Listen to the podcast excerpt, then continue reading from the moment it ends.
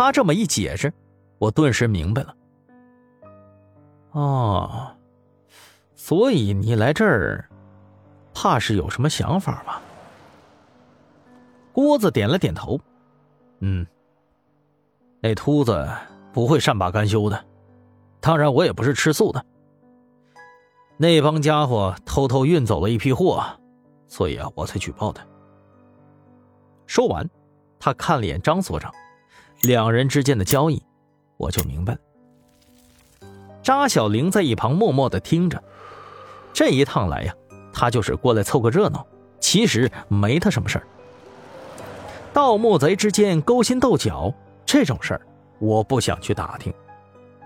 随即我就问他：“那个秃子在哪儿？”郭子一听，脸上为难了，看样子又有麻烦了。张所长拍着胸脯说道：“嗨，我说，郭子，没事儿，我们不会说是你说的吗？这点信誉我们是有的。我张疯子 还混不混了？你说呢？”郭子依旧犹豫，不过过了一会儿。才坚定的点点头。好吧，那我就说了啊。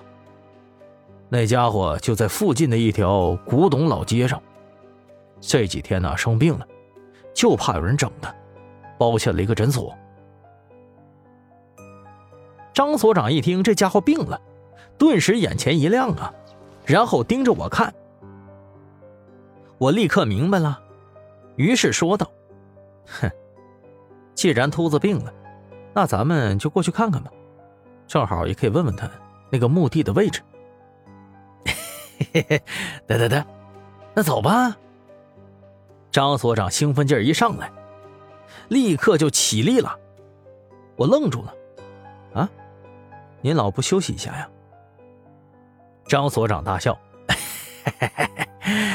老头子，我第一次干这种事儿，有点兴奋。我一听这话，满脑门子黑线呐。这张所长也不是个正经人呢。这回没办法了，坐了几个小时火车，我这上下眼皮还在打架呢，但也只能带上家伙出门了。出了旅馆以后，就看到外头停了一辆面包车，依旧是那个小刘当司机。我们上车以后，郭子和小刘在低声讨论。没一会儿，车子就启动了。这一路上，郭子还特意提醒我们，千万不要跟那个秃子发生冲突，不然到时候会有大麻烦的。我其实不明白那个秃子有啥厉害的，不就是个地痞流氓吗？顶多就是一个有文化的流氓罢了。干他们盗墓这一行的，始终是摆不上台面的。我想起来，二叔在世的时候，就曾经最痛恨盗墓贼了。挖人祖坟那是缺德的事儿，断子绝孙呢。受到他的熏陶，我自然对盗墓贼也不待见。车子沿着西安的标志性老街城墙转了一圈，然后来到了一处位于城墙脚下的老城区。在那儿，大多是错综复杂的老房子。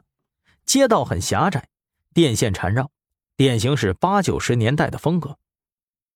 可能是改革的浪潮还没蔓延到这儿来吧，一切都是很复古。小刘开车带着我们来到了一条数百米长的老街口，指着里头说道：“喏喏喏，就这儿了。”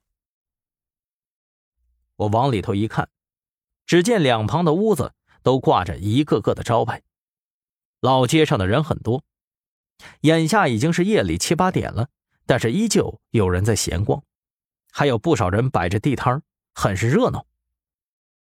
郭子指着不远处的一所诊所说道：“那个我就不去了，那儿啊，你们自个儿过去吧。”张所长点了点头说道：“嘿，行，还挺谨慎。